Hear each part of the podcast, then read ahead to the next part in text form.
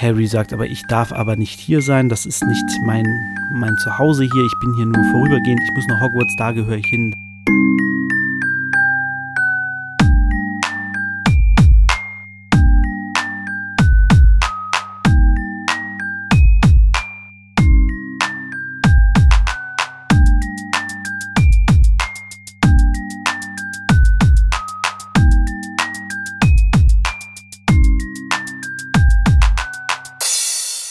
Willkommen, meine sehr geehrten ZuhörerInnen, zu Potters philosophischem Podcast-Programm. Mein Name ist David, ihr kennt mich auch als Bangering Dave. Und das ist die zweite Folge vom zweiten Buch, also das zweite Kapitel. Wir sind gerade bei Harry Potter und die Kammer des Schreckens und sind im zweiten Kapitel, wie gerade schon gesagt. Und dieses Kapitel heißt Dobbys Warnung. Wer dieser Dobby ist, das lernen wir jetzt. Also, wir lernen ihn jetzt kennen. Denn wie wir uns erinnern, saß am Ende des letzten Kapitels jemand auf Harrys Bett. Und Harry dachte sich so, huh, Who are you? Es war äh, Dobby, der Hauself, ein kleines Geschöpf. Ähm, ja, die den Film gesehen haben, haben natürlich ein klares Bild vor Augen. Kommt ungefähr hin. Große grüne Augen. Harry erinnert sich, diese Augen haben mich heute Nachmittag durch die Hecke angestarrt. Große Fledermaus-Ohren, keine Augen, die Augen sind groß, aber die Ohren sind auch groß, so Fledermausartig. Ein kleines Geschöpf, irgendwie so halb so groß wie Harry ungefähr, ein bisschen kleiner sogar. Bekleidet ist er nur mit einem Kissenbezug. Also da sind so Löcher drin und hat sich dann halt so einen Kissenbezug übergezogen, der relativ dreckig ist. Dieser Elf ähm, sitzt da und ja, möchte mit Harry reden. Harry ist so ein bisschen, du, meine Onkel und mein, meine Tante, die sind da gerade unten und die haben Besuch, wichtigen Besuch. Ich darf gar nicht äh, ein Lebenszeichen von mir geben. Wäre cool, wenn er abhaust. So. Und er sagt so, ja, ähm, Dobby möchte Harry Potter warnen. Hab da, da was gehört. Äh, Harry Potter darf auf gar keinen Fall nach Hogwarts zurückkehren. Dobby, Harry sagt so, ja, ich muss da aber irgendwie hin, das ist ja mein Zuhause. Und das Problematische bei Dobby ist, wenn Harry nett ist oder auch durch die Blume etwas Schlechtes über seine Herren sagt und Dobby darüber lacht. Also Harry bittet ihn zum Beispiel einen Platz an. Dobby rastet aus. Boah, ich wusste gar nicht, dass Harry Potter so großzügig ist und mir einen Platz anbietet. Ich, also, als wenn wir gleich wären, so, wo du merkst, okay, Hauselfen haben nicht das coolste Standing in dem Harry Potter-Universum. Bei Zauberern sind sie halt sowas wie Untertanen. Das ist schon mal schwierig.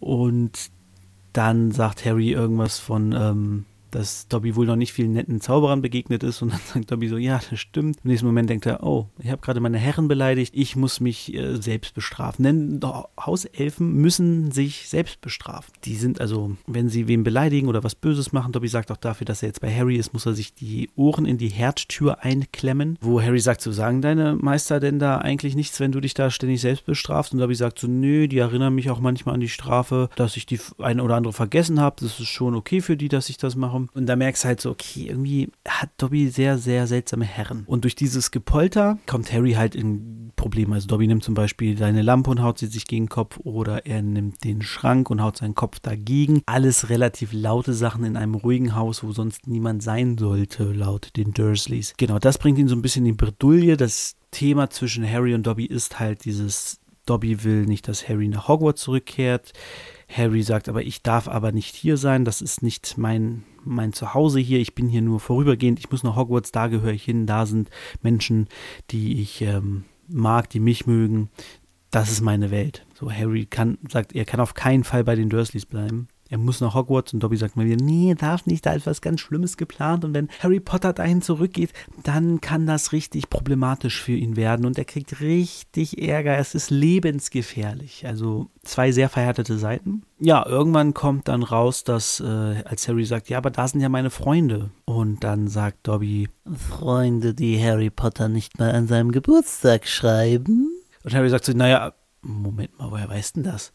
Und dann kommt raus, Dobby hat die ganze Post abgefangen, scheinbar seit Tagen irgendwie. Also Ron und Hermine werden ihn ja wahrscheinlich nicht nur an seinem Geburtstag geschrieben haben, sondern auch vorher in den Ferien. Deswegen muss Dobby da schon irgendwie recht lang dran sein. Und das Spannende ist auch, und das ist etwas, was wir uns vielleicht mal merken sollten für später, äh, wenn wir genaueres wissen über diese Warnung, die Dobby hier ausspricht. Er sagt, er weiß schon sehr lange davon. Das ist so ein Satz, der mir tatsächlich beim Lesen aufgefallen ist, wo ich dachte so, er weiß schon lange davon? Also vielleicht auch schon am Ende des letzten Schuljahres?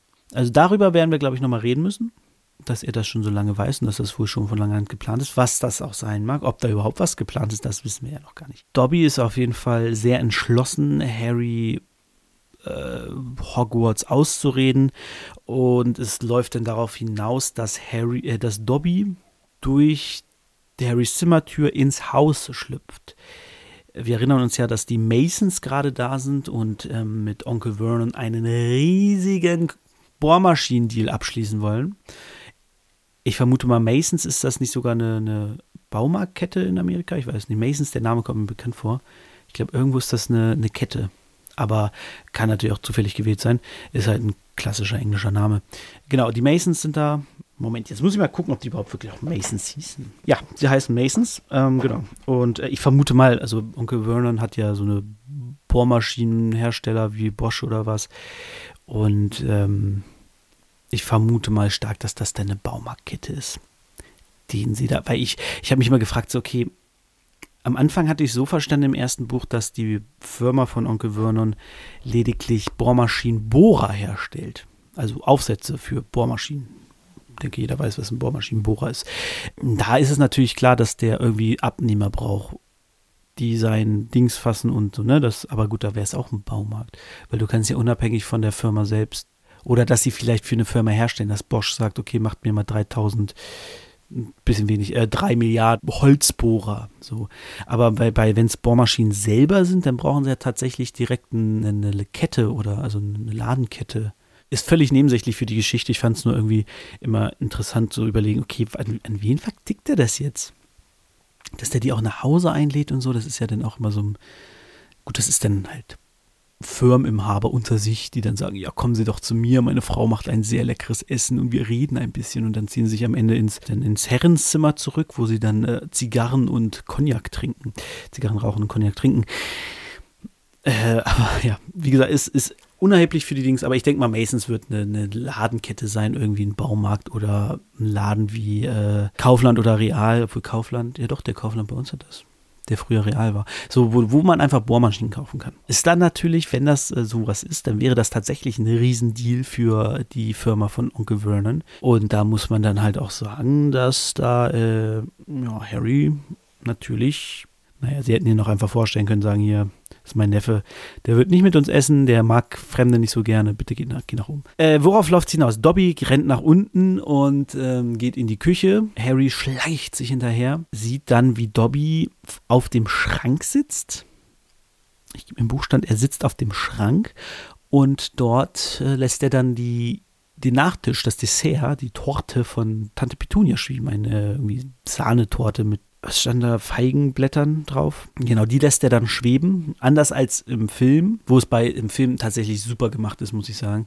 Diese Szene, wie Harry die Torte retten will und Dobby lässt sie dann fallen und am Ende sieht es so aus, als wenn Harry der Frau von, also Mrs. Mason, die Torte über den Kopf geklatscht hat. Äh, das war schon, war schon sehr gut gemacht visuell, muss ich sagen. Das war sehr gut umgesetzt. Allgemein der Anfang vom, vom zweiten Film fand ich sehr schön zusammengefasst mit den kurzen, wichtigen Details Hedwig will raus, Harry hat keine Briefe gekriegt und äh, er soll sich oben verkrümeln. Wie gesagt, Film am Anfang super. Also auch mit dieser Kamerafahrt auf die, die Häuser, so, wo das dann so alles komplett gleich aussieht. Jede, jedes Haus, jeder Vorgarten, die ganzen Straßen, alle Reihe in Glied, wie so äh, beim Militär. Äh, super.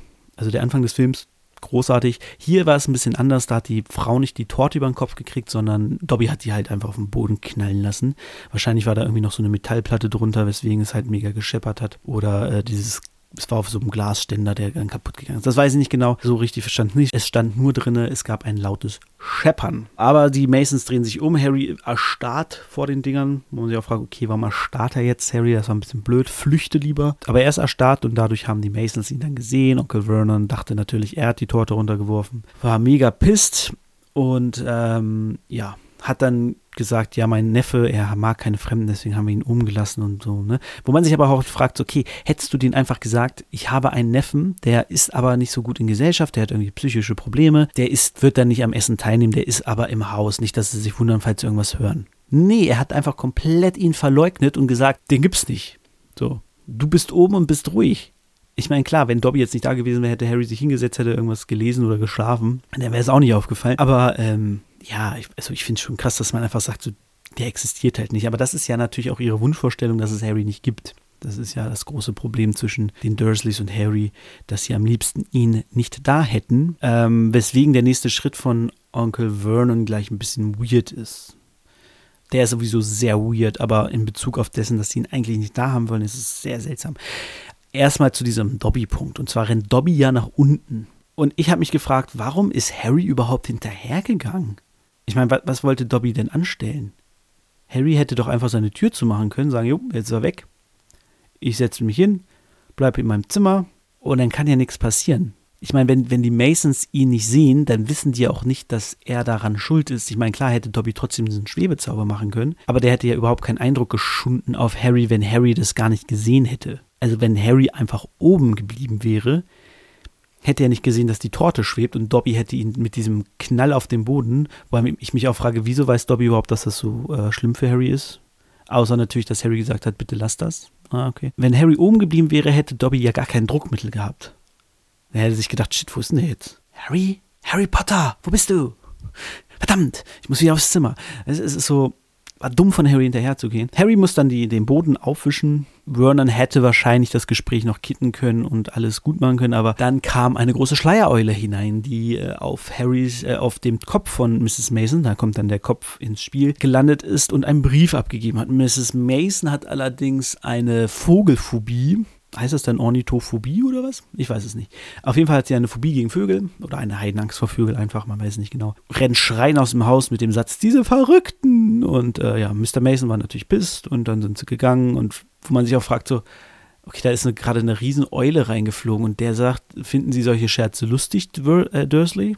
Und du denkst, okay, was, in, erstens in welcher Welt ist es ein Witz, eine Eule auf jemandens Kopf landen zu lassen, der gar keine äh, Connection dazu hat. Und zweitens denkt er jetzt, dass die Eulen haben, dass die Dursleys Eulen zu Hause haben, die sie abgerichtet haben, die auf dem Kopf von fremden Leuten landen. Ich meine, wir wissen ja alle, dass in der Zauberwelt Eulen ganz normale Tiere, Haustiere sind, wie Katzen oder so. Aber das wissen ja die Masons nicht. Also warum denkt der, warum denkt er denn, dass das die Schuld der Dursleys ist? Kann ja auch einfach nur Eule von draußen reingeflogen sein. Naja, bisschen seltsam. Die hat auf jeden Fall einen Brief gebracht und in diesem Brief stand drinne, dass Harry verwarnt ist. Interessant ist ein äh, Name zu erwähnen. Mafalda Hopkirch. Die werden wir tatsächlich später auch nochmal kennenlernen. Die hat ihr, ihm eine Verwarnung geschickt, weil er außerhalb der Schule gezaubert hat. Die Dursleys haben den Brief gelesen, sagen, nun Bursche, du darfst außerhalb der Schule gar nicht zaubern. Hast du uns wohl vergessen zu sagen. Waren mega pisst und so. Und dann hat Vernon etwas gemacht, was meiner Meinung nach unter Strafe steht. Also auch wenn es gut, ich weiß nicht, wie es in den 90ern in England geregelt war, aber auch wenn es darum geht, dass äh, er der Vormund ist, bin ich mir ziemlich sicher, dass man Kindern nicht die Freiheit berauben darf. Denn Vernon Dursley hat einfach Gitter vor Harrys Fenster gemacht also so richtig gefängnisgittermäßig, hat die Tür abgesperrt und eine Katzenklappe eingebaut, um dort Essen reinzuschieben. Wie ich bin mir mit den Gesetzen aus England nicht ganz vertraut und weiß auch nicht, wie sich da das Verhältnis in den letzten 30 Jahren geändert hat. Aber ich bin mir doch recht sicher, dass man Kinder das nicht antun darf, die zwölf Jahre alt sind. Denn Harry ist ja seit dem Tag, wo das passiert ist, äh, wo Dobby auftauchte, zwölf geworden. Schräger Move. Äh, ich glaube, damit wollte die gute Rowling nochmal verdeutlichen, wie krass die Dursleys drauf sind. Allerdings muss man auch sagen, Vernon baut Gitter vor sein Fenster, vor ein Fenster seines Hauses. Ähm, Im Film sieht man das vom, von der Straße.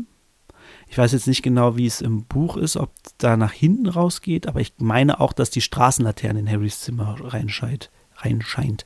Äh, das wird, glaube ich, in späteren Büchern noch erwähnt dass er den Schein der Straßenlampe in seinem Zimmer hat. Weil Harry ist in den darauffolgenden Büchern häufig, wenn er bei den Dursleys ist, einfach nachts wach. Also ändert seinen Tag-Nacht-Rhythmus extrem, so wie es, glaube ich, jedes, jeder Teenager in den Sommerferien gemacht hat. Ähm, dass er nachts halt sehr viel wach war und tagsüber halt schläft, um möglichst wenig Kontakt zu den Dursleys zu haben.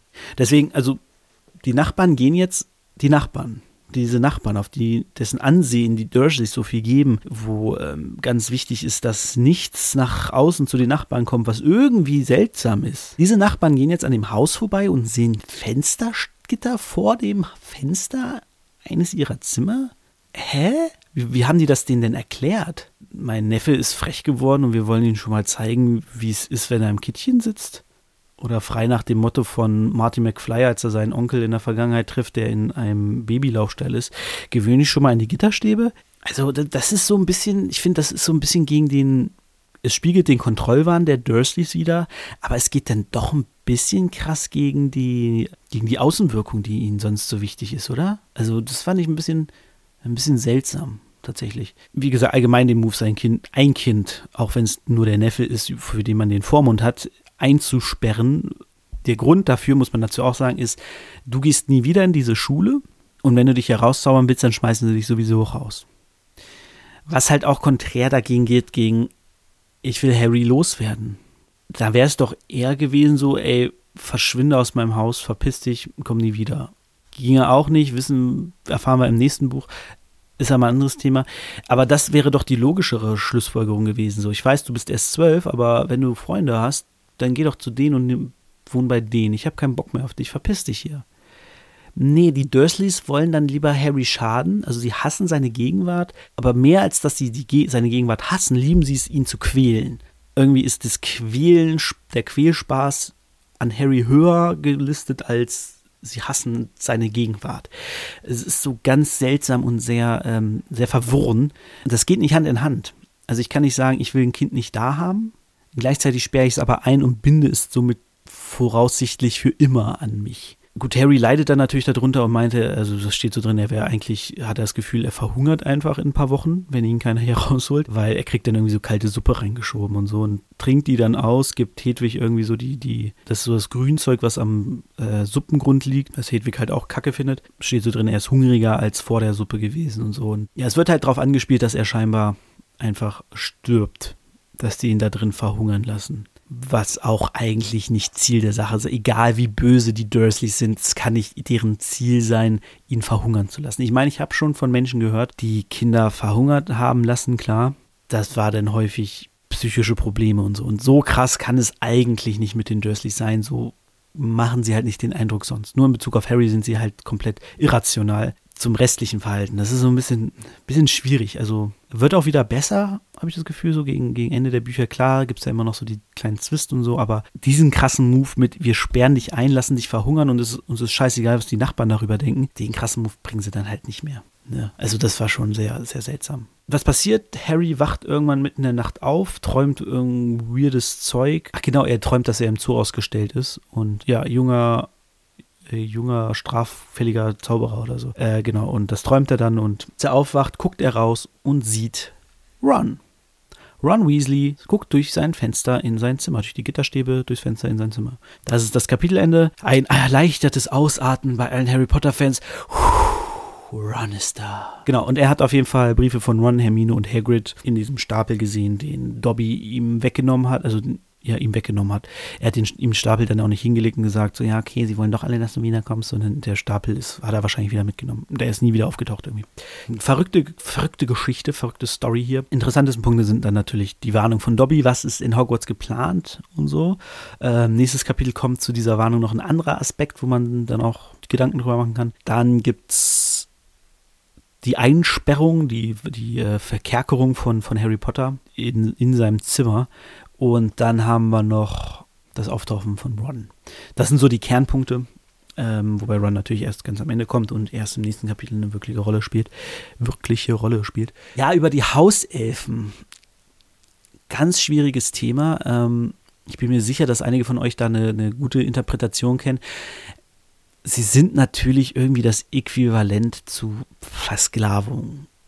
Also die haben, die verdienen nichts, die ähm, haben keine Rechte, alle Rechte, die sie haben, kriegen sie nur durch ihren Herren und sie werden auch nur freigelassen, das hat Dobby Harry auch erzählt, wenn sie Kleidung kriegen. Also wenn sie was Richtiges zum Anziehen kriegen von ihrem Herren, dann sind sie frei. Ganz schwierige, also ja, sowieso ganze Darstellung von, man, man weiß ja, dass, also man weiß es nicht, aber es ist ja schon allein mit den, mit Gringotts so, ne, mit den Kobolden, die ähm, alle so ein bisschen dieses Klischee-Judenhafte mit der großen Nase und so haben, die kümmern sich dann um das Geld und ja, jetzt kommen auch noch diese Hauselfen dazu, die so ein bisschen versklavt sind, ein bisschen, die, die auf jeden Fall versklavt sind. So, da, da ist schon dann die Frage, okay, Rowling, was, was willst du uns hier eigentlich gerade äh, irgendwie erzählen? Ne? Und äh, Hauselfen wären aber noch ein, noch ein viel größeres Thema. Ähm, ab dem vierten Band wird es da auf jeden Fall ein bisschen, bisschen was los sein, was in, was in Hauselfenwelten abgeht. So, ne? Da, da, äh, ja, da lernen da kommt noch einiges, da freue ich mich schon sehr drauf. Jetzt kennen wir erstmal nur Dobby, der so das Paradebeispiel für einen, wohl eigentlich nicht. Eigentlich ist er der Rebell unter den Hauselfen, kein Paradebeispiel, weil er wirklich sagt, okay, ich bestrafe mich lieber und tue was Verbotenes, anstatt ruhig zu sein und nichts zu tun. Das ist eigentlich schon sehr punk und sehr ja, freiheitsliebend, sag ich mal. Also Dobby, äh, nicht der Paradeelf, sondern schon der, der Bad Boy Elf unter den Elfen. Auf jeden Wiedersehen mal gucken. Und weil Dobby ähm, ja heute einen Schwebezauber benutzt haben, verabschieden wir uns heute auch mit diesem Schwebezauber, den wir alle kennen und lieben. Es ist nämlich Vingalium Leviosa. Nicht Leviosa. Ciao, bis nächste Woche.